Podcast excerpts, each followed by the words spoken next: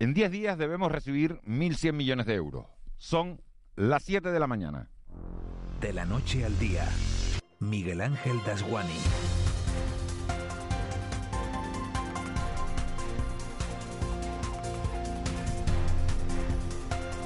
¿Qué tal? Muy buenos días. Obras son amores y no buenas razones, así que en 10 días, que es el plazo que se ha marcado el Gobierno de España, sabremos si Pedro Sánchez cumple o no con Canarias en lo que ayuda a nuestras empresas se refiere para paliar los daños derivados de la pandemia. No es que uno no se fíe, pero el amor verdadero se expresa con acciones y no con palabras, por muy fundadas que éstas estén. Y en contabilidad de primero te enseñan además que los ingresos se cuentan solo cuando los tienes en el bolsillo. Ya en 2009 nos dijeron que vendrían 25 mil millones de euros en un famoso plan que debía servir para superar la crisis de 2008 y vayan ustedes a saber dónde está todo ese dinero. Si vino, alguien se lo quedó. Si no llegó, nadie se disculpó por el engaño. El Estado traspasó hace 72 horas los convenios mediante los cuales ingresará ese dinero a la comunidad autónoma para que a su vez ésta los reparta entre las empresas más castigadas por la pandemia y ese reparto debe incluir ahora a muchos beneficiarios que habían quedado fuera en un inicio por las condiciones que se exigían. Condiciones que el gobierno de Canarias ha podido modificar para adaptarlas a nuestra estructura productiva y que ni un solo céntimo se quede sin repartir.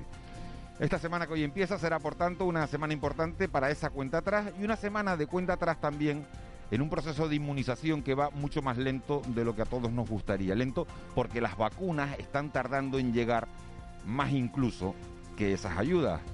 De momento, en las islas hemos puesto 474.000 dosis para inmunizar a 125.000 de los nuestros y Sanidad confirma que puede poner hasta 20.000 vacunas al día. Si eso es así, y como 6 por 2 siguen siendo 12 de toda la vida, de aquí al sábado podríamos tener unos 120.000 inmunizados más, pero esa previsión va a ser difícil de cumplir. Hace unos días mirábamos con envidia Gibraltar porque van ya sin mascarilla en zonas al aire libre y ahora se suman a los llanitos 7 millones de israelíes.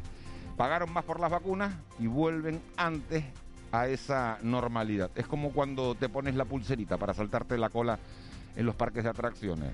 Porque el mundo a veces funciona como una feria, sino que le pregunten a los organizadores de las nueve fiestas ilegales de este pasado fin de semana en Fuerteventura. Alguien debería aclarar por qué un año y 700 muertos después siguen dando mucho menos miedo las multas por incumplir los protocolos sanitarios del COVID que las de tráfico. Porque esas te llegan en 10 días y casi todos las pagamos en periodo voluntario para tener un descuento del 50%. Y miren si se han evitado muertos. Aquí sirve también lo que les contaba al inicio. Obras son amores y no buenas razones. O empezamos a exigir el pago de esas sanciones o a la policía se le seguirá tomando como el pito del sereno. De la noche al día, Miguel Ángel Dasguani. 7 y 3, vamos con las noticias que marcan la crónica de este lunes 19 de abril. Caja 7 te ofrece los titulares del día. Eva García, buenos días. Muy buenos días, Miguel. Comenzamos con ese repaso, tres nuevos fallecidos y 168 nuevos casos de COVID en Canarias. Por islas en Gran Canaria se han producido 72 nuevos contagios, en Tenerife 69, en Lanzarote 14, en Fuerteventura 9 y en El Hierro 4. En cuanto a los fallecidos, un hombre y una mujer de Gran Canaria de 84 años y una mujer de 72 en Tenerife. En dos de los casos los contagios fueron en brotes de origen familiar, mientras sigue la vacunación en las islas. Sanidad ha administrado casi medio millón de dosis de alguna de las tres vacunas aprobadas por la Agencia Europea del Medicamento disponibles. Ángel Víctor Torres es el presidente del Gobierno de Canarias. Hay fines de semana, no hay días de fiesta. Eh, hay mil, eh, cerca de 1.600 personas que han sido contratadas específicamente para estas contrataciones. Hemos abierto espacios de vacunación masiva. En cuanto a la vacuna de Janssen, esta semana se conocerá la decisión de las autoridades sobre el uso de esta vacuna. Amos García, presidente de la Asociación Española de Vacunología, cree que se destinará también a personas mayores no vacunadas. Sobre si el ritmo de vacunación de las islas, que está por debajo de otras comunidades autónomas, el especialista explica que depende de la media de edad de la población vacunas en los ámbitos geográficos donde la población es mayor, Castilla-León, por ejemplo, Castilla-La Mancha, que los que puede haber en, en, Canarias, que la población es más joven. ¿Por qué? Porque se está vacunando fundamentalmente ahora a los mayores, a nuestros mayores, que son los que representan la cara más amarga, más dramática de la pandemia. Bueno, pues todo eso es lo que se refiere a la pandemia y en lo que hace referencia a la migración, la ONG Somos Red le ha pedido a Anselmo Pestana, al delegado del gobierno, que por favor deje volver a los centros de acogida a los migrantes que decidieron marcharse. Desde la delegación estudian el retorno a centros de acogida de los inmigrantes que lo han abandonado y se encuentran ahora mismo en la calle. Jaime Baleirón de Somos Red ha pedido una rápida decisión ante la situación de vulnerabilidad de los migrantes. Al menos 300 se encuentran viviendo en la calle en Las Palmas de Gran Canaria tras haber llegado a las islas en patera para huir de situaciones de violencia y pobreza extrema, según ha recordado Somos Red. No puede demorarse mucho porque eso, porque estamos hablando de personas que no tienen ningún tipo de recursos. Además, también hacer un protocolo para transparentar la gestión que no deja de ser esto, un servicio público.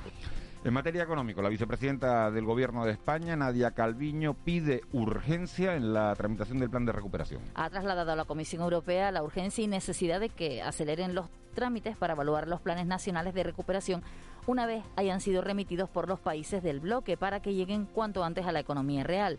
España debe remitir a la Comisión Europea el plan de recuperación definitivo y la vicepresidenta económica ha insistido en que esto sucederá antes de que acabe este mes de abril. Vamos a insistir en la urgencia y la necesidad de que se aprueben cuanto antes eh, estos planes de recuperación. ¿Por qué? Pues eh, porque evidentemente necesitamos eh, que este estímulo se inyecte dentro de nuestra economía lo antes posible. Y terminamos con una noticia que nos ha sorprendido a todos este pasado fin de semana. Se ha desmantelado en Tenerife el primer taller ilegal de fabricación de armas 3D en España. Gracias a la intervención de la Policía Nacional y la Agencia Tributaria.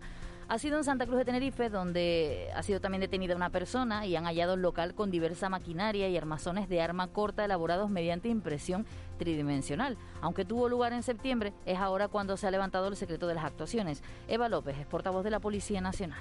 La investigación comenzó cuando los agentes especializados eh, detectaron la existencia de una persona que de forma ilícita realizaba compras a través de Internet de piezas fundamentales de armas de fuego y sustancias explosivas. Tras analizar toda la información, eh, se practicaron cuatro registros y los agentes entraron en uno de los locales y pudieron comprobar cómo una de las impresoras 3D se hallaba operativa y en pleno funcionamiento. Se estaba imprimiendo un armazón de arma corta que se encontraba ya prácticamente acabado. ¿Quieres vivir la vida en plan fácil? Descubre un mundo de ventajas entrando en cajasiete.com barra en plan fácil y da el salto a Caja 7. Salta conmigo, digo salta, salta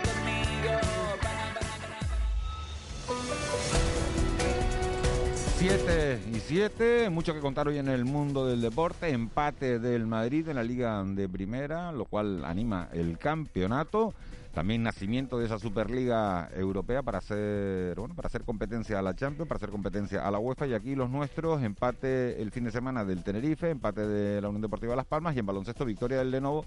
Y desgraciadamente derrota del Herbalife que va a tener complicado meterse en los playoffs por el título. En voleibol Alegrón, hay que felicitar a las campeonas de la Superliga de Voley femenino, el Centro Comercial y de Ocio Siete Palmas. Joaquín González, buenos días. Hola, buenos días Miguel Ángel. El deporte canario tuvo un gran protagonista este fin de semana, el Centro Comercial y de Ocio Siete Palmas, el Jabo Olímpico, que se proclamó campeón de la Superliga Femenina de Voleibol después de ganar tras el cuarto partido de la serie el set de oro que le otorgaba el título por un ajustado 13-15 ante el Phil Volley Alcobendas. Nada más acabar el encuentro, todavía en la pista, justo antes de recoger el trofeo de campeonas, la capitana del conjunto Gran Canario, Saray Manzano, explicaba en nuestro Todo Goles Radio la enorme emoción que sentían por el éxito conseguido. No encuentro ninguna palabra para describir cómo nos sentimos ahora mismo. Estamos todas llorando, todas saltando, gritando. Creo que no hay nada mejor que vernos así. Qué, qué emocionante lo, lo, que han hecho, ¿eh? Qué grande. Mucho, yo creo que nos lo merecíamos. Hemos trabajado demasiado,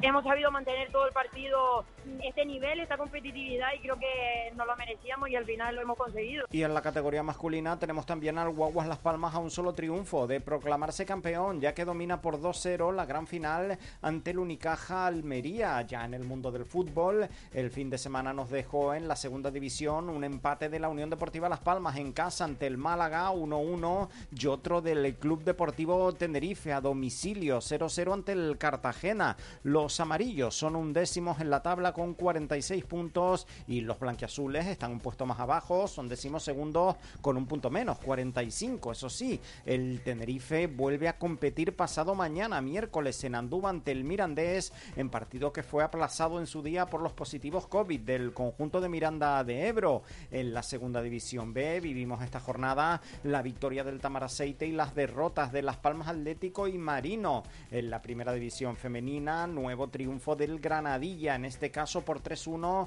ante el Santa Teresa de Badajoz. Mañana se medirán las de Francis Díaz al líder, el Fútbol Club Barcelona en tierras catalanas. Y cerramos con baloncesto, donde hemos tenido una de cal y otra de arena. Victoria del Lenovo Tenerife en casa 79-61 ante el Unicaja y derrota por la mínima del Herbalife Gran Canaria 89-88 ante el Obradoiro.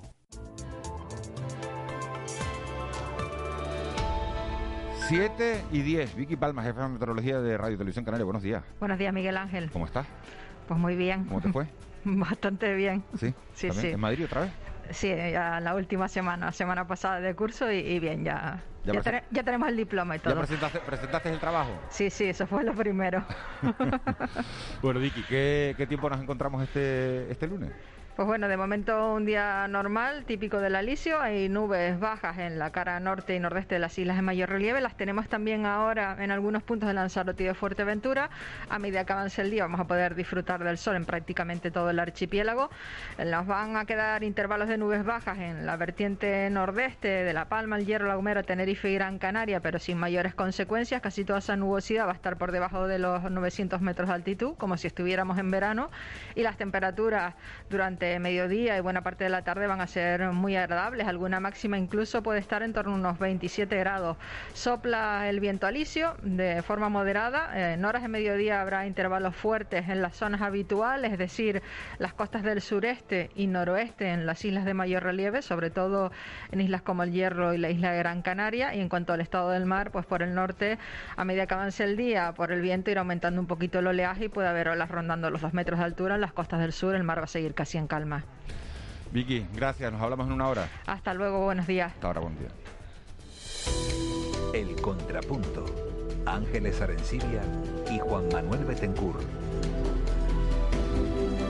7 y 12, tiempo para el análisis. Ángeles Arencibia, buenos días. Buenos días. Hoy es el Día Mundial de la Bicicleta. Sí, señor. Te lo digo, me he acordado de Yo ti vine porque... en bicicleta. me imagino, te iba a preguntar, ¿ibas ido en bicicleta a trabajar o no? Eh, ir en bicicleta a las 6 de la mañana, seis y pico que salgo yo de casa por Las Palmas vacías, es una verdadera maravilla. Es un gustazo, tiene que ser un gustazo, la verdad. Maravilloso, de verdad. Juanma Betancourt, buenos días. Buenos días, ¿qué tal? Felicidades, Ángeles. Gracias. Creo que no es recíproco, ¿no? No, no, no te podemos felicitar de momento, ¿no? Yo- yo Por el día del tranvía, yo ¿no? bajo A el ti, ¿no? tranvía, que es un... Y a veces bajo caminando también. Y el Pero tra- vamos. sí, el- ah, bueno, el tranvía sí funciona, fun- empieza a las 6, ¿no? Sí, sí, sí. 6, de la mañana. Bueno, señores, eh, visita de la ministra hoy a, a Lanzarote, de, de Reyes Maroto. Allí van a estar los presidentes de las patronales turísticas, va a estar también el presidente del gobierno de, de Canarias, Ángel Víctor Torres. Eh, bueno, eh, importante que venga la ministra, aunque aunque las veces que ha venido tampoco es que nos haya ido demasiado bien, ¿no? Bueno, por lo menos nos sirve para resolver un, un- acertijo, ¿no? Porque la ministra afirmó el viernes pasado que las reservas para el verano se han disparado en España, en Canarias en particular. Algún portal eh, vinculado a las reservas turísticas eh, lo ha comentado, ¿no? Que, que después del final del estado de alarma, esa fecha del 9 de mayo, que está ahí como un poco entre esperanzadora y amenazante, no queda muy claro. Eh, las reservas han disparado un ciento, han crecido un 120%. Claro, a partir de qué también hab- habría que hacer ese planteamiento. ¿no? Eh, con Canarias en posición de claramente de cabeza, pero la patronal turística, hotelera básicamente de las islas, lo niega rotundamente. Ayer leí unas declaraciones de Susana Pérez, que es la presidenta Solán, de la patronal turística de Con la Lanzarote. que vamos a hablar se- enseguida, sí, sí. Claro, que se reunirá con, con la ministra Maroto y, y decía que no, con lo cual quizás para empezar eh, intentaremos despejar el panorama eh, y la expectativa que hay para los próximos meses. Bueno, la ministra Maroto está anunciado que si Gabilondo gana se va a la Comunidad de Madrid, ¿no? Pasa que eso es complicado. Eh, sí, el- la situación del, de Lanzarote es, es crítica, ¿no? Según denuncia la, patronal turística, y es lógico que así sea, ¿no? En la situación que estamos viviendo de, de pandemia, ¿no? Es de suponer que la, que la visita de la ministra eh, traerá algún anuncio, ¿no? Alguna, aunque como tú decías, Miguel Ángel, ya hubo otros anuncios que no, que no llevaron a nada, ¿no? o que llevaron a muy poco, ¿no? No, porque, Eh, no sé, yo cada vez que hablamos con Mañaricú aquí eh, se muestra enfadado con la con la ministra, ¿no? Y la, la ministra cada vez que, que ha dicho cosas, pues la verdad es que no se han cumplido, ¿no? Sí, y, y esto que eh, respecto a, a las reservas para el verano, pues estamos en lo de siempre, ¿no? Todo depende de las vacunas, ¿no? Llevamos, acabamos siempre en la misma palabra, Sí. vacunas, ¿no? Todo, toda nuestra vida, todo nuestro futuro, todo ¿Nos está queremos quitar la mascarilla? Vacuna. vacuna. ¿Queremos recuperar turistas? Vacuna. Vacuna.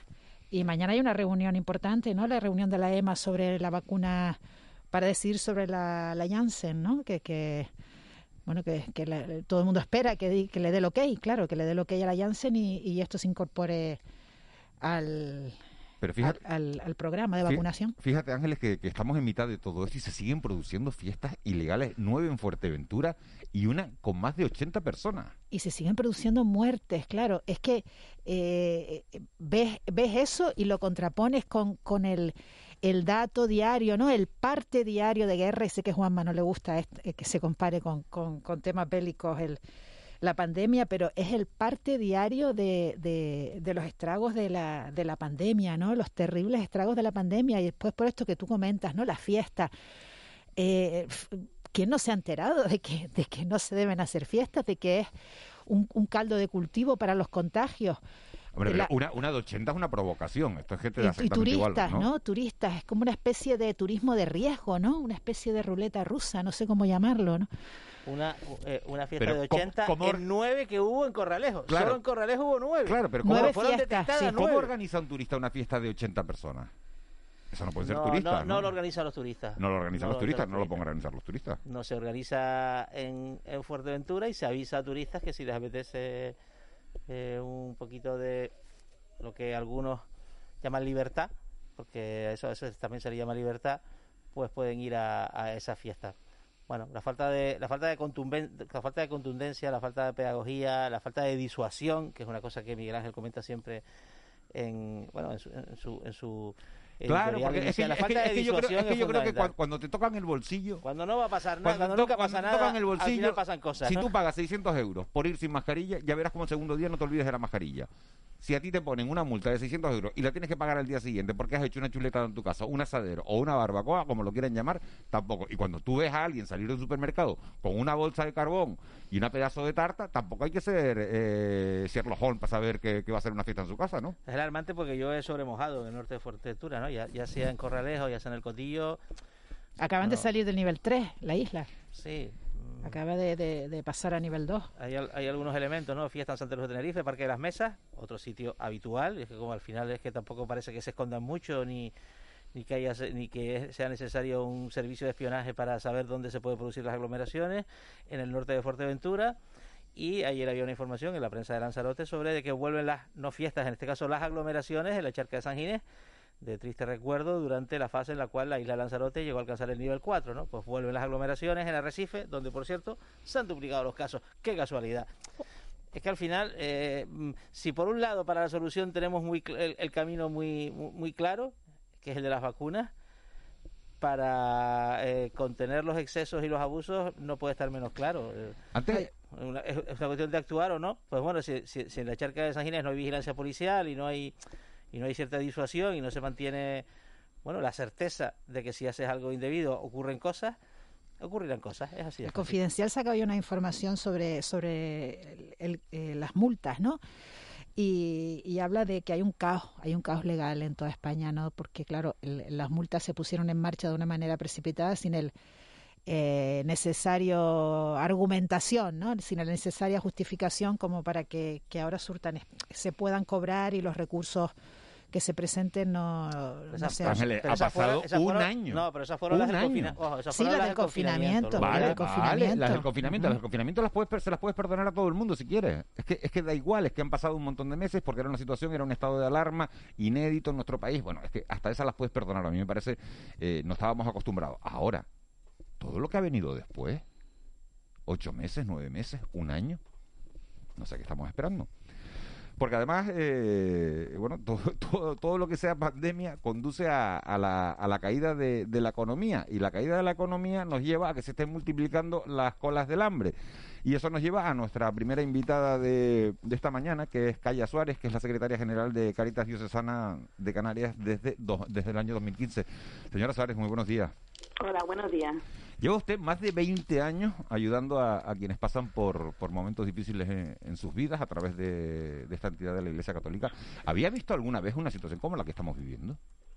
Pues no, no habíamos vivido una crisis que, se, que tiene diferentes líneas, la sanitaria, la social, la económica, y que se le añadía una crisis migratoria. Pues no, el impacto ha sido multifactorial y muy profundo para aquellas familias que ya venían arrastrando una pobreza estructural. La hemos llamado, eh, señora Suárez, porque ustedes han puesto sobre la mesa eh, en los últimos días las dificultades que tiene, que tiene la gente más necesitada para poder acceder a las ayudas de, los servicios sociales. La dificultad radica en que esas ayudas hay que pedirlas por Internet y la mitad de los demandantes no tienen acceso a la red o, radican eh, en otras circunstancias. Pues hay varios factores. El principal es que el acceso a derecho eh, está basado exclusivamente o en una gran parte en las vías telemáticas y existe realmente una pobreza y una brecha digital para aquellas familias que están en situación de exclusión social. No tienen acceso a Internet, no tienen recursos económicos para estar pues haciendo llamadas telefónicas que son con un coste, no tienen ordenador y luego también lo importantísimo, no tienen habilidades para poder estar adjuntando archivos, documentación, teniendo certificado digital y poder rellenar todas las solicitudes, tanto del ingreso mínimo vital que se desarrolla a través de la seguridad social como a través de las ayudas que se prestan a través de los servicios sociales municipales. Claro, ¿y cómo se soluciona todo esto, señora Suárez? Pues nuestro llamamiento es a la administración pública a que pongan los recursos humanos necesarios para los servicios sociales municipales que están desmantelados, que están desbordados ante la situación en la que se encuentran, para que tengan más actividad presencial, respetando las medidas sanitarias, pero realmente si no hay cabida en las agendas y hay tanto retraso, es debido, para las citas presenciales, es debido a porque las medidas preventivas y la falta de personal hacen que se alarguen el tiempo. Con lo cual tiene que haber más personal y luego también utilizar otras vías, que los teléfonos para acceder a poder pedir cita sean gratuitos, es otra forma de entenderlo, y que no todas las vías sean exclusivamente telemáticas. Y si es así, que se pongan los medios para que la ciudadanía llegue a ellas. ¿Qué, ¿Qué, espera, eh, señora Suárez, la gente que, que recurre a, a, a, Caritas Diocesana, qué espera de ustedes? ¿Qué le piden y, y en qué les pueden ayudar a ustedes? Pues aquellas situaciones más sangrantes pues piden cobertura de necesidades básicas, tanto de suministros como de alimentación, como de educación. Ahora bien, muchas en general piden lo que es información y asesoramiento en estos momentos y esa es la gran dificultad por la que hemos sacado el comunicado, porque encontramos y estamos observando que la gran mayoría no está accediendo a derechos a derechos públicos y que realmente es debido a que se usen las telemáticas y las llamadas por con coste. Entonces nosotros lo que hacemos es ayudarles a hacer las gestiones, les asesoramos, les acompañamos en el proceso y luego también estamos haciendo talleres para que adquieran habilidades informáticas y digitales. Además de que salgan con el certificado digital, que es el que les permite pues poder acceder a su documentación. Lo hemos hecho tanto para las personas atendidas como para el voluntariado. Ha, ha cambiado mucho, señora Suárez, el, el, perfil de los necesitados en este, en este último año. ¿Ha cambiado el tipo de ayudas que necesita la gente? Pues no es que haya cambiado tanto el tipo de ayuda que necesitan las personas, como que si antes venían por una ayuda puntual, concreta, ante una realidad que estaban viviendo, temporal, ahora la pobreza se ha convertido en estructural, tienen multifactores y ahora pues no solo vienen solicitando pues alimentación, sino también tienen el acceso vulnerado al empleo, a la vivienda, a la educación, con lo cual se complica mucho más la salida de la situación de exclusión social y pobreza.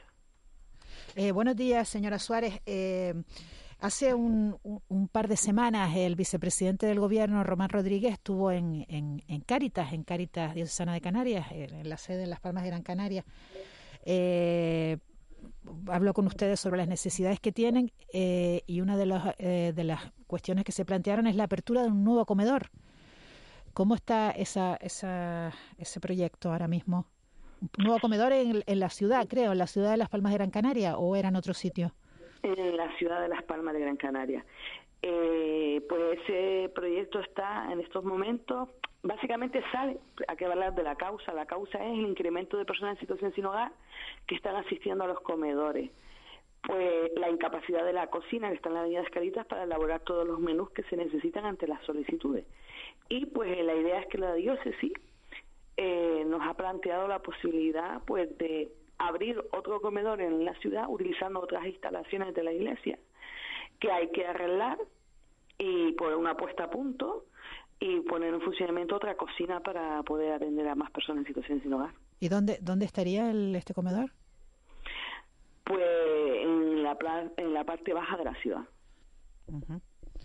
eh, señora Suárez, ¿cuál es el modo a través del cual, cuál es el causa a través del cual la administración debería colaborar con, con aquellas entidades, Caritas y otras, que están distribuyendo alimentos, es una situación pues, pues, pues, pues muy, muy, para personas que están en muy muy precaria y demás ¿cuál es distribuir más alimentos es habilitar espacios para digamos esta ayuda digamos un poco de, de, choque que se da mucho en, barrios no en Santa de Tenerife hay un comedor muy conocido no en, el barrio García Cames no un barrio popular de la capital tinerfeña donde realmente los viernes pues, pues, pues las colas pues dan casi la vuelta a la manzana no es, es realmente una imagen llamativa no una imagen impactante no cuál es el causa a través del cual se puede ayudar Uh, o para que esta ayuda llegue o hay otros que son mejores o más eficaces a ver, el cauce principal que al menos Cáritas solicita a la administración pública para ayudar a la familia es que tengan acceso al derecho.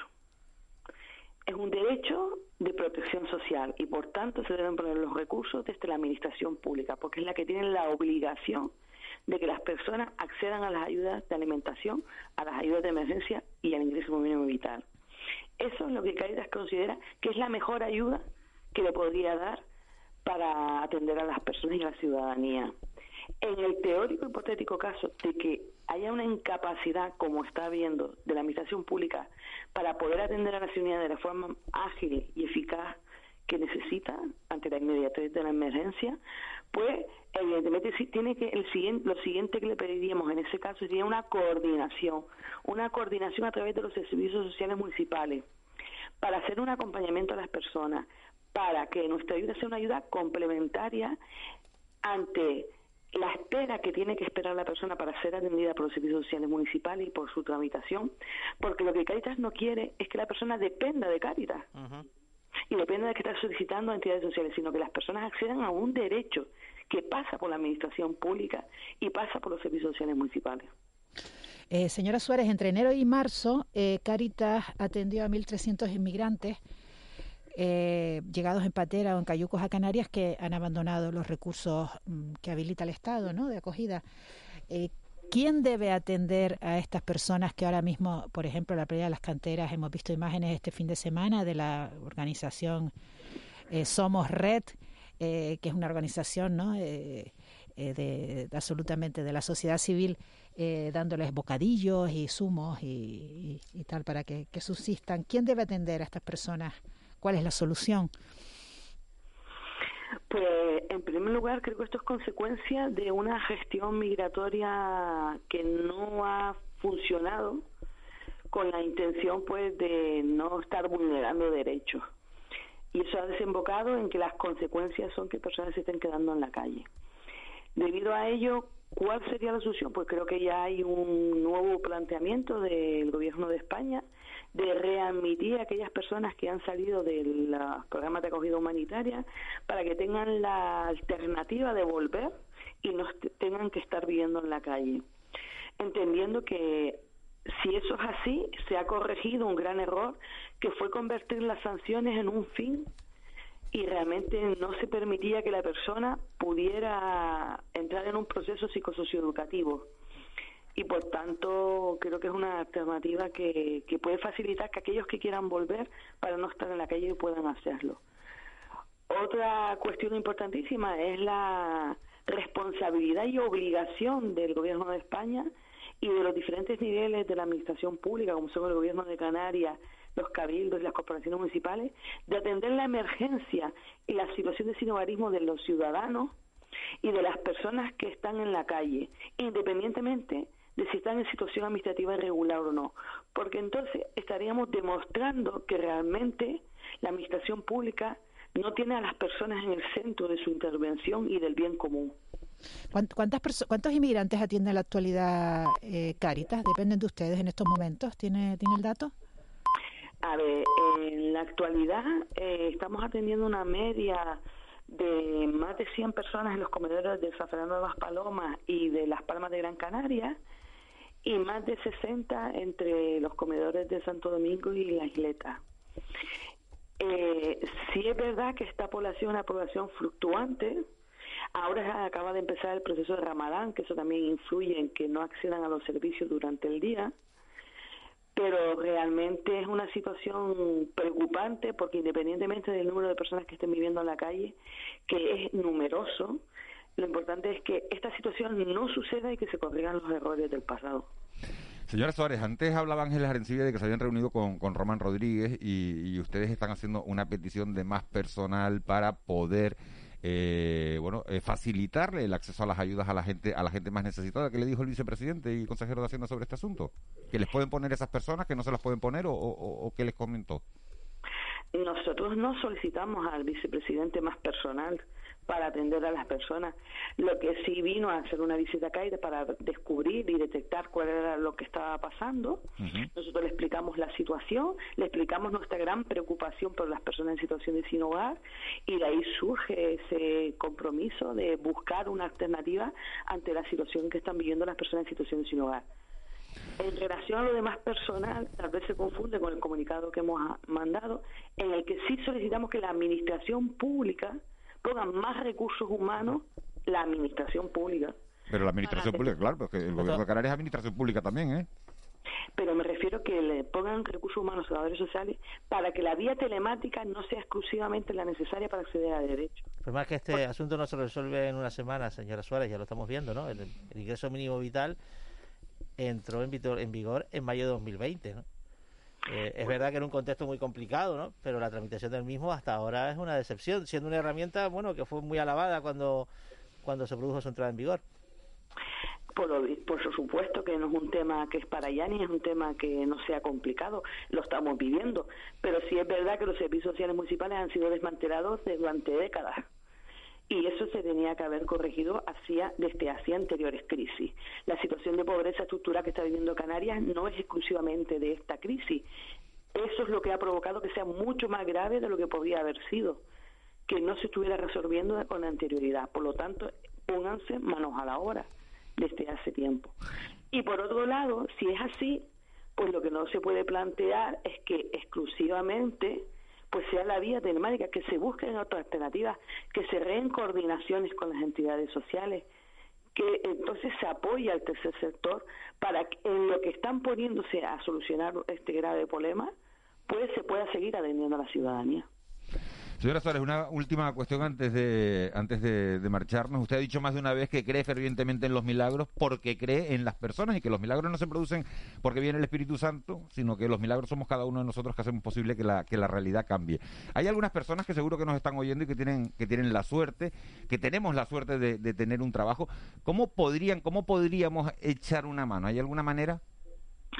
La ciudadanía en general pues desde el lugar en que estamos, en nuestro entorno, pues facilitar que realmente personas en situaciones de desempleo que de, larga duración pues puedan acceder a una alternativa, a una posibilidad de poder tener un empleo. Y sí creo que el Espíritu nos ayuda y nos invade, al menos a los creyentes, porque pertenecemos a la Iglesia Católica, pero realmente quienes nos tenemos que poner en marcha somos las personas. Y realmente sí creo que las personas son capaces de salir en la situación en que se encuentran. Si no estamos siempre pensando en sus debilidades y en sus dificultades, sino las acompañamos de esto sus capacidades y su fortaleza. Calla Suárez, secretaria general de Caritas Diocesana de, de Canales, muchísimas gracias por haber estado con nosotros. Muchas gracias a ustedes. Buen, buen día. Dejamos eh, de un lado esa, esas ayudas, esa necesidad de, ayudas para los sectores más desfavorecidos y nos metemos de lleno en esa crisis económica que estamos viviendo también derivada de la pandemia que está provocando muchas muchas de estas situaciones a las que se refería Calla Suárez. Hablamos de nuestra economía, hablamos de nuestro motor económico que es el sector turístico. Hoy viene a la isla de, de Lanzarote la, ministra de Industria, Comercio y Turismo, Reyes Maroto. Lo va a hacer para presentar los planes de sostenibilidad turística previstos para los próximos tres años que están dotados con un valor de 1.840 millones de euros. Tenemos comunicación con Susana Pérez, que es la presidenta de ASOLAN, presidenta de la Asociación de Alojamientos Turísticos de la isla de Lanzarote. Señora Pérez, muy buenos días. Señora Pérez.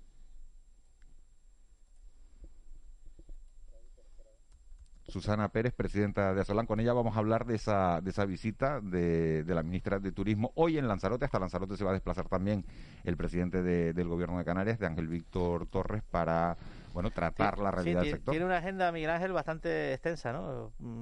Primero la presentación de la estrategia de sostenibilidad turística de la isla de Lanzarote, luego una reunión con el presidente autonómico para unas declaraciones conjuntas y luego una reunión con la con la patronal del sector, con la patronal canaria, empezando por Asolán, que que es la de la, la, isla de los volcanes, bueno, con un mensaje de esperanza y de apuesta por la recuperación. Estamos en un contexto donde la campaña de verano, los destinos, bueno, que son competidores en parte de Canarias, la presidenta de Baleares hizo unas declaraciones antes de ayer diciendo que no van a esperar al 70% de, de inmunidad de grupo para, para recuperar turistas, porque en el caso de Baleares es verdad que también se juega eh, todo su, toda su campaña en, en los próximos meses, los meses de verano, ¿no?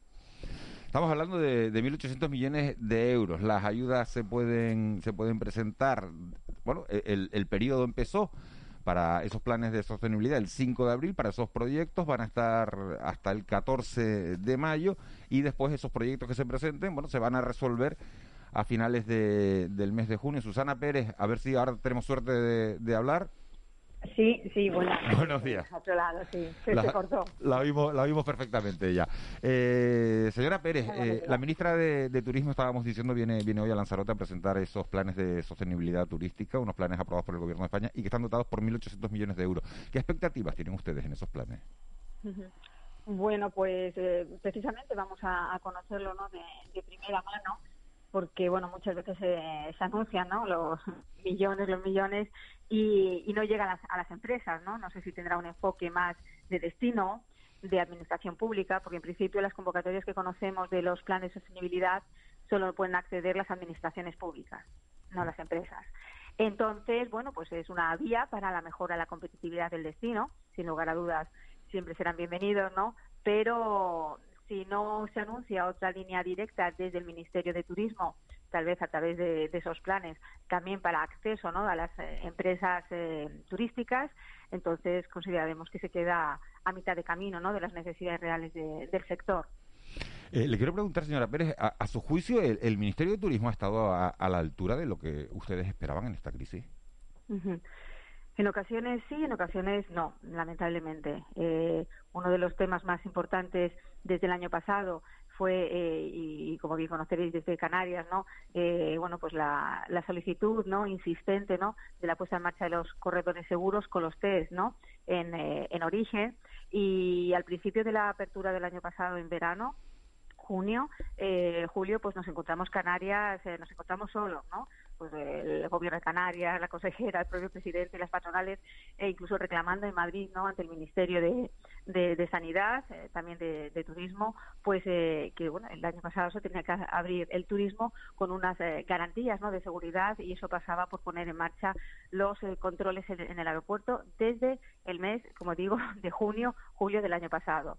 Cuando vinieron a, a ponerse en marcha los controles sanitarios en los aeropuertos por parte del gobierno central pues en el mes de eh, finales de octubre noviembre si recordamos. De hecho fue Canarias no quien lamentablemente pues tuvo que dar un paso al frente no a través de competencias propias eh, en este caso las turísticas para poner en marcha el control en este caso en los alojamientos turísticos que era el alcance entonces, eh, bueno, será un, un punto clave, eh, sin lugar a dudas, y, y, bueno, pues el Ministerio de Turismo, pues entendemos que trató de hacer todo lo posible y imposible, pero consideramos que el, eh, en general, ¿no? En general, el turismo, la industria turística, entonces hablamos de turismo de una forma, eh, no digo banal en absoluto, ¿no? Pero eh, hemos de añadir, ¿no? Ese término muy importante que es industria turística, porque supone, y lo estamos viendo, ¿no? Más en unas regiones que en otras, en general en España, ¿no? incluso en países, ¿no? De, Europa, donde, bueno, nos está llegando a todas estas industrias de, manera directa dentro de, la propia cadena de valor, ¿no? Pero de manera indirecta vemos como en Canarias está paralizado, bueno, pues eh, más, ¿no? Desde el 40 y 50% de, del tejido empresarial, ¿no? Lamentablemente. Por tanto, el peso, la importancia del turismo en, el, en las políticas de Estado eh, están muy lejos de lo que realmente debería de ser eh, a nivel estatal. Señora Pérez, buenos días. hay un titular, leo un titular, está muy repetido, ¿no? Prácticamente todos los medios lo sacan igual, ¿no? Eh, las reservas para viajar en mayo se disparan un 122% respecto a la semana anterior, según Destinia. Esta afirmación ha sido avalada por unas declaraciones de la ministra también. después del estado de después del estado de alarma, un 24% de esas nuevas reservas tienen como destino Canarias. Eh, el mercado alemán dicen que se dispara también después de mayo, también con Canarias como destino preferido en verano. ¿Esto es así, sí o no? Pues no no y con mayúscula, no y con mayúscula. Primero tenemos que saber, tenemos que saber es, Destinia qué volumen de, pasajeros eh, eh, mueve, ¿no? A, Canarias, ha movido, porque además se hace referencia también a la semana anterior, que si partimos de cero y nos traen de cero viajeros, cero turistas y nos traen 120, pues decimos, bueno, bienvenidos a los 120, ¿no? Pero es que estamos diciendo que a lo mejor en el conjunto, no sé de Canarias, pero por lo menos de Lanzarote, conozco más las cifras, pues fueron eh, pues 100.000, ¿no? Viajeros, ¿no? O, turistas 200.000 los que se movieron no en mayo del 20, que estamos en esta alarma, pero en mayo del 19, ¿no? Por tanto, eh, no están llegando reservas, de hecho no va a haber ningún establecimiento eh, nuevo que abra, o sea, los que están, están, son un 30% de alojamientos, solo los que están abiertos, mayoritariamente apartamentos, ¿no? Casas rurales, etcétera, pero a nivel planta hotelera, eh, hay contados con los dedos, pues, cinco o seis hoteles, ¿no? Tres de mayores de 200 habitaciones, que son un poco por lo que están atendiendo la llegada de, algunos viajeros, algunos turistas, con ocupaciones de apenas un 10%. O sea que aquí no están llegando reservas, tal vez a lo mejor en península por esa eh, bueno pues eh, eh, facilidad ¿no? de acceso entre, comunidades, pero aquí lamentablemente no. Y no solo mayo ni junio, y como decimos y también apuntamos en, nota de prensa julio donde teníamos pues esperanza no esperamos mantenerlas ¿no? con el avance de la vacuna, pero no están llegando reservas. Se lo explicará usted a la ministra, porque la ministra dice sí. la, recuperación de la movilidad ha animado la demanda y disparado las reservas de peninsulares a los dos archipiélagos, Baleares y Canarias. Será un tema, obviamente, que efectivamente que, tengamos oportunidad a lo largo del día de hoy de, de, trasladarlo, de comentarlo, porque no es así, no es así. Y yo creo que además lo podrá comprobar de, primera mano, ¿no? En qué situación se encuentran las islas, se encuentra Lanzarote, si tiene la oportunidad además de, pasear, ¿no? Eh, por algunas de las zonas turísticas, no hay movimiento, no hay movimiento, ¿no? Eh, en cómputos generales, Canarias Canarias tiene apenas pues, un 20% de turismo nacional, ¿no? En un año normal, un 20% y un 80% internacional.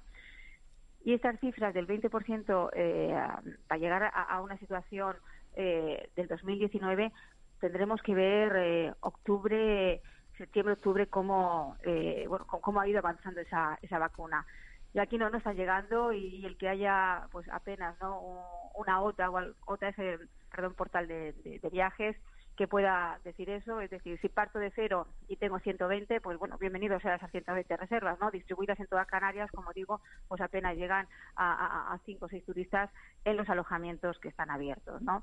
Entonces, no, no es así, no es así. De hecho, como digo, no va a haber ningún establecimiento que, eh, bueno, tal vez hacia julio, julio, ya veremos, porque esto es siempre a última hora, ¿no? Un poco las noticias y el avance de, la vacuna, el que nos, eh, nos, nos digan, ¿no? Cómo eh, cómo van las, eh, las reservas, los mercados emisores son claves, digo los internacionales, y, ahí estamos a la espera, pues principalmente, sobre todo en algunas islas como Lanzarote, del mercado británico. ¿eh? Hay esa fecha del 17 de mayo, pero ya hay uno de los turoperadores más importantes ¿no? Eh, en el Reino Unido que ha, fijado ya una fecha como pronto el 24-25 de junio. ¿no? Por tanto, estos dos meses por delante, mayo y junio, van a ser absoluta sequía en en, eh, llegada ¿no? de, turistas y lo iremos comprobando mes a mes en este cierre de, de estadísticas. Así que las miradas con cierta esperanza, pero que se van diluyendo hacia verano, no sabemos si será julio o finalmente será hacia partir de, agosto o septiembre. Luego, perdón, otro apunte, pues en verano también eh, abrirán, abrirán, pues que, pues porque hay necesidad de, abrir muchos destinos competidores. Vemos cómo se está posicionando Turquía, el Mediterráneo, eh, la península, costa, ¿no? Y el archipiélago balear, que también ha tenido, bueno, pues un importante éxito, eh, éxito relativo, ¿eh? Porque decimos, eh, abren, abren, pero si de eh, mil o quinientos establecimientos, pues abren cien, oye, bienvenido sea, ¿no? Pero eso no es la planta alojativa. Entonces, como digo, en Semana Santa ha tenido, bueno, pues relativamente un impacto positivo, porque todos estos son destinos competidores para el verano, y la situación no va a ser fácil, ¿no? Seguramente no abran ni siquiera para el verano todos los establecimientos. Por tanto, con cautela, paso y aquí no está llegando ni mucho menos eh, lo que deseamos, ¿no? Para nada. Eh, buenos días, señora Pérez. Me ha llamado la atención una frase que ha dicho usted al principio casi de la entrevista. Ha dicho, eh, se anuncian millones, pero no llegan a las empresas. hasta ahora, bueno, están los ERTE, ¿no? Que, que, imagino que valorará su importancia. Eh, Sin lugar a dudas, me alegro más que me lo comentes. Eh, sí, después de 12, de 12, iba a decir 12 años, no, 12 meses. 12 meses, que parecen 12 años, ¿no? Efectivamente, efectivamente, así eh, resulta imprescindible, los ERTES, de hecho ahora pues estará sobre la mesa, igual a partir del 31 finalizan de mayo, esa continuidad, continuidad, eh, eh, así, en las mismas condiciones, con las mismas eh, bonificaciones actuales que son de un 75-85. Es decir, resulta ya insuficiente, insuficiente. Empresas que lamentablemente están cerrando y que de los 11.000 millones de, em, de, de euros, 1.140 para Canarias, que esperemos lleguen en los próximos 15 días. Parece que se anunciaba el viernes esa firma de convenio del Estado con las comunidades. Bueno, les ha remitido los convenios a la espera de, en una semana, espera eh, firmarlos y en 10 días como máximo recibir las transferencias, pues digo, hay empresas, autónomos que no van a llegar a esas ayudas porque ya han cerrado. Ya han cerrado. Estas ayudas tenían que haber venido, eh, si cabe, en el mes de noviembre, diciembre, donde ya veíamos, sobre todo en Canarias, que eh, Península ya no tenían temporada de invierno y en Canarias estamos viendo que lamentablemente los, eh, las olas ¿no? sucesivas de la pandemia en los mercados emisores estaba siendo imposible la reactivación, ¿no? ni siquiera del, del turismo de invierno. Por tanto, Llegarán, esperemos que no más allá del, de, ya del mes de, mayo, pero hay muchas empresas que lamentablemente eh, no van a, ya han cerrado, ya han cerrado. ¿Cuántas? Exacto. Pues hacía, en una de las últimas reuniones, no hará más allá de un mes, la consejera de, Turismo daba cifras generales, de, también de industria, de, comercio en particular, y, incluyendo, por supuesto, el turismo, de más allá de 3.000 empresas, ¿no? 800, por ejemplo, eran en el primer semestre em, del año pasado solo en Lanzarote, el primer semestre. la, la gran el gran hecatombe pues fue en, el segundo semestre y finales, ¿no? Entonces tienen que llegar y son insuficientes, ya sean los ERTES, que es una herramienta pues necesaria. Perdone, perdone que, le, que le he interrumpido. Sí, Sí, nada, eso, pues que hay que mantener los ERTES, es una herramienta absolutamente eh, imprescindible, necesaria, insuficiente y por eso la urgencia de que lleguen estos 1.144 millones a, a, Canarias eh, y no solo eso, sino que se tramite ¿no? de manera eh, también rápida, urgente, la convocatoria que tendrá que sacar el Gobierno de Canarias. Y de los planes de sostenibilidad, pues veremos, pero me parece que anuncio de algún dinero para la mejora de la sostenibilidad en las empresas turísticas, no sé si estará incluido. Bueno, pues vamos a estar muy pendientes de, esa reunión. Tiene usted a la ministra delante y antes de que se vaya para la Comunidad de Madrid, si finalmente consigue gobernar, mejor sacar eh, todo, todo lo que pueda, hacerle hacer todos los compromisos que se los arranquen y, que, y que se lo firme, señora Pérez. Así, así, así, lo trasladaremos. Muchas gracias. Estaremos muy pendientes. Muchas gracias. Susana Pérez, presidenta de, de Asolan, la Asociación de, Empresarios de Hoteles y Apartamentos de, de Lanzarote. Dejamos el sector turístico y, vamos a hablar, aunque le voy a preguntar por el turismo, a nuestro siguiente invitado es Augusto Hidalgo, alcalde de Las Palmas de Gran Canaria. Señor Hidalgo, muy buenos días. Muy buenos días, ¿qué tal? Eh, ¿Se nota la caída de turistas en, Las Palmas de Gran Canaria? sin duda, claro que se notan. Eh, nosotros en la situación prepandemia habíamos alcanzado el millón setecientos mil turistas, era un crecimiento exponencial, más del 30% anual, era realmente espectacular, estaban volviendo hemos superado los datos de, de, cuando fuimos la cuna del turismo en los años finales de los 60, principios de los 70 del siglo pasado, eh, gracias al turismo de cruceros, pero también eh, atrayendo a turistas del sur de la, de la isla, pero fundamentalmente a través de una estrategia de turismo urbano. ¿no? Eso se, se ha cortado por los problemas de movilidad. Es verdad que eh, el escenario aquí mm, tiene diferencias con respecto a la realidad del sur, está una realidad urbana, ¿no? Eh, hemos conseguido que tener la primera ruta de cruceros eh, del mundo, que en este momento está circulando por por eh, toda el archipiélago canario. Es verdad que estamos hablando de un crucero, ahora se ha unido un segundo, eh, pero con unas 900 turistas cada crucero, cuando antes podíamos tener 10.000 en un fin de semana. ¿no? pero bueno, es verdad que se ha visto afectado también hay un elemento diferencial en, la planta alojativa. Nuestra planta alojativa sí ha tenido una caída importante, pero es verdad que ha tenido márgenes de hasta el 60% de ocupación en momentos determinados durante este año, pues, a diferencia del 10-11% de la ocupación del sur. ¿Por qué? Pues bien, pues porque parte de nuestra clientela turística no es, bueno, son turistas per se, no son turistas de sol y playa, sino son, es el turismo de negocio, eh, son clientes de negocio y el puerto ha sido un alimento importante para muchos de los hoteles nuevos que han surgido en la ciudad de Las Palmas de Gran Canaria que viven de los cambios de tripulaciones y eso les ha garantizado tener una, una clientela fija, ¿no? Y hay que recordar que el puerto de la Luz ha sido de los pocos puertos del mundo que ha crecido ligeramente, pero ha crecido su actividad incluso durante el año de pandemia.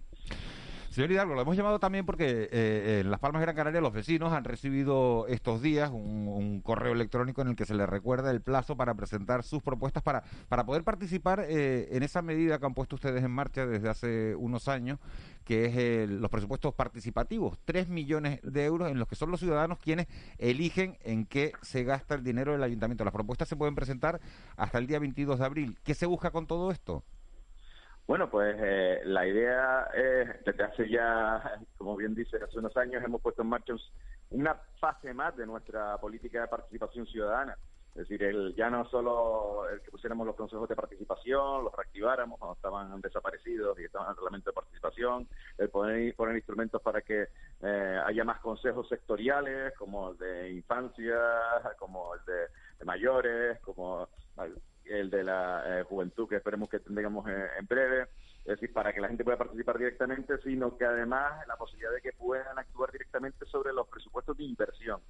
¿Y esto cómo lo conseguimos? Pues poniendo recursos de inversión a disposición de los vecinos y de los barrios. Los propios vecinos establecen cuáles son sus objetivos, qué es lo que quieren hacer. Una comisión técnica determina si es técnicamente factible o es competencia o no municipal, porque a veces se hacen propuestas que no tienen nada que ver con las competencias municipales, y si tienen la factibilidad y, son más de las propuestas que eh, económicamente podemos asumir, se pasan a votación y los propios vecinos votan eh, cuáles son las alternativas para poderse presentar. La verdad es que lo hemos ido puliendo durante estos años para mejorar el sistema. No hemos encontrado con esta pandemia que ha eh, imposibilitado la última edición que la gente pudiera votar físicamente, lo tuvieron que hacer solo electrónicamente, eso, bueno, a veces complica un poco el proceso y hace que la participación disminuya un poco, pero um, eh, lo cierto es que la, participación online ha ido creciendo en los últimos años porque la gente empieza a ver las obras hechas y terminadas, ¿no? Que tienen distintos plazos, también uh -huh. paso, porque hay obras grandes, hay obras pequeñas, hay cosas más chiquititas, hay cosas más grandes. Corríjame si me equivoco, señor Hidalgo, el año pasado se presentaron 250 proyectos, ¿es verdad? Bueno, en la, en la primera edición se presentaron 300, en la segunda se presentaron 750, y en la tercera, que es la que nos cayó en medio de la pandemia, son 650. 650 propuestas, 80 proyectos elegidos eh, para 30... ¿Y, y en general a qué se dirigen mayoritariamente esos proyectos, esas propuestas?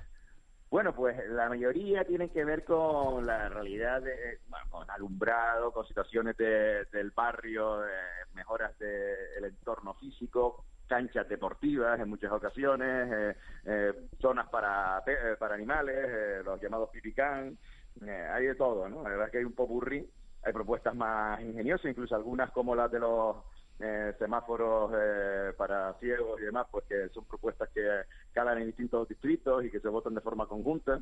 La verdad es que varios pinta la, propuesta y hay algunas que, que bueno, que ya digo que no, no, son de nuestra competencia y que no podemos realizar. muchas de las propuestas que se realizan, esto hay que decirlo, se realizan independientemente del presupuesto participativo, porque los técnicos eh, las evalúan, nos las elevan a la parte política y dicen, miren, esto la verdad que no se nos había ocurrido, es una solución factible y, la tendríamos que haber hecho. No se nos- es algo que desde luego a la administración o, la- o los funcionarios, incluso a la, a, la, a la parte política no se nos había ocurrido, se le ocurre a, un- a una situación concreta, en un barrio concreto, donde no nos habíamos dado cuenta que un problema podía solucionarse. Esas directamente, si son factibles técnicamente, se realizan independientemente del presupuesto particip- participativo, las sacamos y las incorporamos al presupuesto general. Eh, lo digo porque pues, al final son 3 millones, pero en realidad son más de 3 millones, porque los ciudadanos con este tipo de iniciativas nos hacen ver situaciones que, que- a las que no podemos llegar porque la ciudad es inmensa y las realidades son eh, casi infinitas, ¿no? Entonces, bueno, es una forma también de testar cuál es el escenario real del día a día en la, en la ciudad, ¿no? Y los ciudadanos a veces se les ocurren soluciones que no se nos viene ocurrido a nosotros. ¿no? Buenos días. La parte de la participación. Eh, bueno, buenos días, alcalde. Eh, Buenos ¿cuánto- días. ¿Cuántas multas se han puesto en la ciudad, en la de Las Palmas de Gran Canaria, eh, por incumplir las normas eh, relacionadas con la, con la pandemia y cuántas se han culminado, se han cobrado? Pues, pues no tengo el dato estrictamente ahora, la verdad es que estamos vamos pasándolo de forma periódica a, a través de nuestro servicio de comunicación, pero vamos, eh, estamos hablando de miles de multas que estamos eh, remitiendo a, a los ciudadanos como consecuencia fundamentalmente de no ponerse la mascarilla. Es verdad que al principio la- no se tramitaban directamente a través de nuestra, sino a través del Servicio de Salud.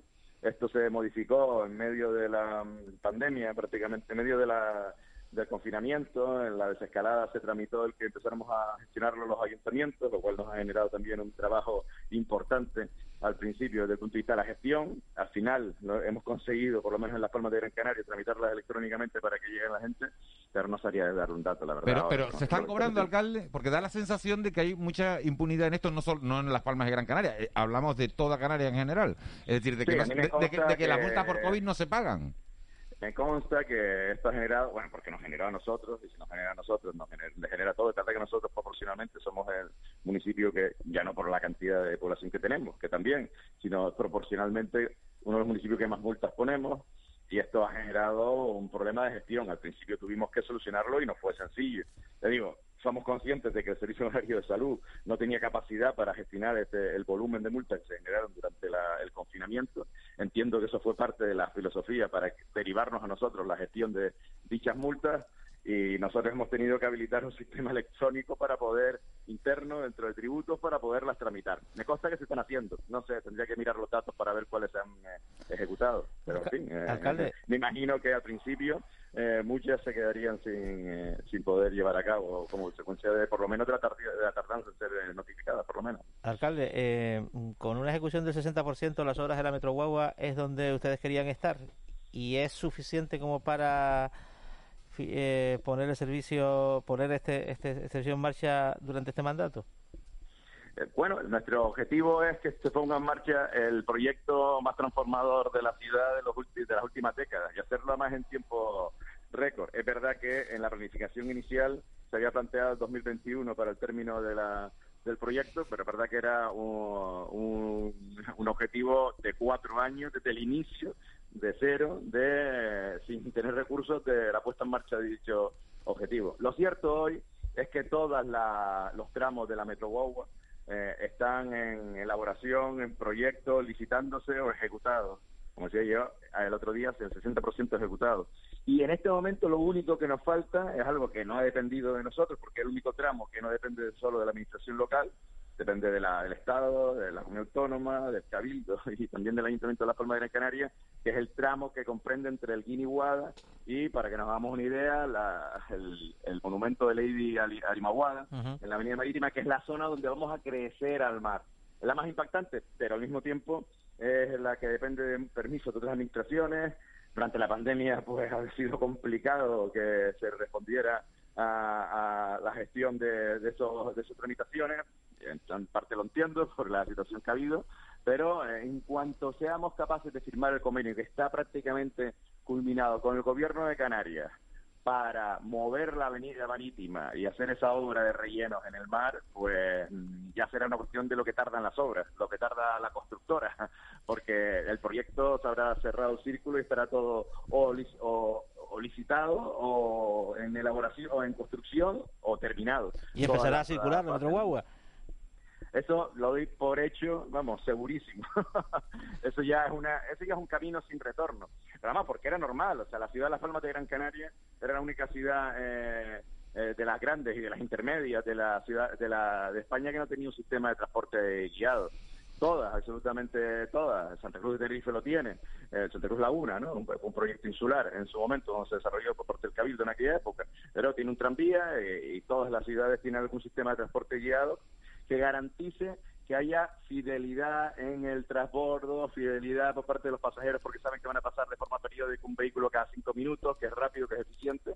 Y además, en la línea troncal de la ciudad de Las Palmas de Gran Canaria, que donde se acumula el 80% del tráfico de, de la ciudad, que además es gran parte del tráfico de toda la isla de Gran Canaria. Como saben, la configuración de la isla eh, se concentra sobre todo en la zona metropolitana. ¿no?